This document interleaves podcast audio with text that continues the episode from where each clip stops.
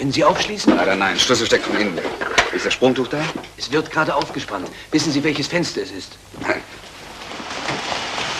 Ein Vorabendkrimi von 1971 auf seinem dramatischen Höhepunkt. In der Wohnung eine lebensmüde Hausfrau. Vor der Tür die Polizei, dein Freund und Helfer. Unten im Hof die Feuerwehr, auch dein Freund und Helfer. Sagen Sie bitte, ist sie verletzt? Das kann ich jetzt nicht feststellen. Vermutlich hat sie sich den linken Arm ausgekugelt. Wir haben sie nicht ganz in die Mitte des Sprungtuches bekommen. Es ging alles so schnell. Das Sprungtuch kennen die meisten von uns, Gott sei Dank, nur aus Filmen oder von historischen Bildern. Wie zum Beispiel vom August 1961, als reihenweise Menschen aus den Fenstern der Häuser in der Bernauer Straße in Berlin aus dem Ost- in den Westsektor sprangen. Also Sprungtuch hoch, in Schulterhöhe, straff ziehen, Sprung, Sprung, zieht! Das Kommando zur Rettung für eine lange Zeit. Die Geschichte des hilfebringenden Tuchs kennt man besonders gut in Berlin.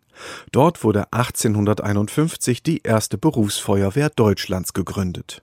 Ich besuche Dominik Preetz vom Pressedienst der Berliner Feuerwehr. Er zeigt mir historische Fotos. Das ist in den 30er Jahren gewesen. Da sieht man noch, da waren die Sprungtücher rund gewesen, waren meistens mit so einem Metallring irgendwie und waren dann einmal zusammengeklappt auf den Fahrzeugen verlastet. Irgendwann hat sich das geändert. Dann wurden die Sprungtücher viereckig, also quadratisch, mit einer größeren Fläche. Die sind dann von mehr Leuten auch noch gehalten worden, hatten den Vorteil, dass sie halt kleiner zusammengefaltet werden können. Wenn man sich das jetzt hier mal anguckt. Sprung, Sprung, zieht! Und ab vom Gebäude, ablegen hier vorne. Dieses Sprungtuch musste auch noch dirigiert werden. Also neben den 16 Leuten, die das Sprungtuch an jeder Seite vier halten, gehörte auch noch ein Zugführer dazu, der eigentlich diese Truppe dirigierte, weil die Leute, die mussten direkt an der Hauswand stehen, die konnten eigentlich gar nicht sehen, was passiert jetzt direkt über uns, ne, weil das war auch gefährlich, wenn man hochgeguckt hat. Eventuell sind Trümmer oder irgendwelche brennenden Teile runtergefallen, beziehungsweise wenn die Person runtergefallen ist, musste eigentlich einer unten stehen, vor diesen 16 Leuten nach oben schauen und die dirigieren, dass man sagt, nach rechts, nach links, nach vorne, nach hinten. Erst wenn eine Rettung über Treppenhäuser oder mit Leitern nicht mehr möglich war, kam das Sprungtuch als letztes Mittel zum Einsatz. Und gefährlich war diese Form der Rettung nicht nur für die Springenden. Dann war früher halt das Problem gewesen, durch den Einsprung, diese kinetische Energie, die die 16 Leute abgefangen haben, musste man halt mit den Armen nachgeben. Das war auch nicht so einfach gewesen, das zu koordinieren. Das heißt, es kam auch bei Feuerwehrleuten, die das Sprungtuch früher festgehalten haben, sehr oft zu Verletzungen im Bereich der Arme oder der Schulter, das vielleicht auch mal ein Armbruch gewesen ist oder jemand sich die Schulter ausgekugelt hat, weil plötzlich mit einmal dieses starke Gewicht in dieses Sprungtuch gefallen ist. Zudem brauchte man für das Sprungtuch die Mannschaft eines kompletten Löschzugs, der dann eben erstmal nicht löschen konnte. Ende des vergangenen Jahrhunderts wurde das Sprungtuch dann ersetzt durch das Sprungpolster. Bei dem heutigen Sprungpolstern ist der Vorteil, die werden bedient von nur noch zwei Personen, also deutlich geringerer Kräfteaufwand, sind relativ schnell aufgebaut und haben auch noch eine größere Rettungshöhe, nämlich 16 Meter, sagt man dort.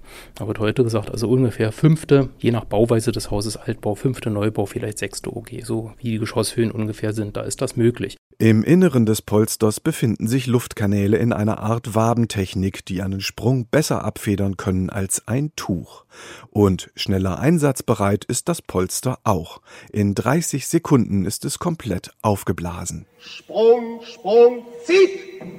Nun wäre ich ja nur zu gerne mal selbst gesprungen, aber leider, das geht nicht, denn nach jedem Sprung muss das Polster einer strengen Kontrolle auf Risse und andere Beschädigungen unterzogen werden. Und im Falle eines Falles will man ja nicht am Fenster stehen und darüber nachdenken, ob der Sprung eines Journalisten ohne Idealgewicht vielleicht einen Defekt zurückgelassen hat. Also belassen wir es bei der Ansicht in der Fahrzeughalle. Ja, wir können mal rumgucken. So ein Löschfahrzeug ist theoretisch so nach zwei Seiten aufgebaut. Man sagt einmal, man hat die Seite retten und man hat die Seite löschen. Überall, wo gerade Fahrzeuge zu Einsätzen ausgerückt sind, liegen die Straßenschuhe der Feuerwehrleute. Hier zählt jede Sekunde. Und auch Pressesprecher Preetz spricht nicht nur für, sondern auch wie die Feuerwehr.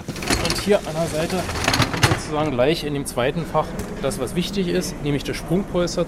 Kann man hier halt sehen, es ist so ungefähr auf Brusthöhe angebracht, damit man es relativ leicht hier herausnehmen kann. Daneben sind natürlich noch die ganzen anderen Geräte, die man so bei der Feuerwehr kennt. Schläuche, Äxte sind hier drin, Strahlrohre, Atemschutzgeräte, Werkzeugkisten, Feuerlöscher, alles, was wir so als Feuerwehr halt brauchen. Und unter anderem dann halt in der Mitte auch dieses Sprungpolster, was hier mit so zwei Gurten gesichert ist, damit es nicht gleich herausfällt. Aber man kann halt hier sehen, es lässt sich relativ leicht entnehmen. Man muss also nur die Gurte hier einfach einmal aufmachen. Und so, dann sind die schon offen und dann hat man hier an der Seite einen Griff und an dem kann man dann einfach das Sprungpolster herausziehen. Ich lasse es jetzt mal drin, 55 Kilo ist dann doch relativ schwer, aber man kann halt so das Packmaß ungefähr sehen. Ich verlasse die Feuerwache mit einem guten Gefühl. War das Sprungtuch aus dem vergangenen Jahrhundert noch eine gefährliche und kräfteraubende Angelegenheit, macht das Sprungpolster des 21. Jahrhunderts eher den Eindruck einer Hüpfburg. Und im 22. Jahrhundert werden wir dann vielleicht mit Drohnen gerettet.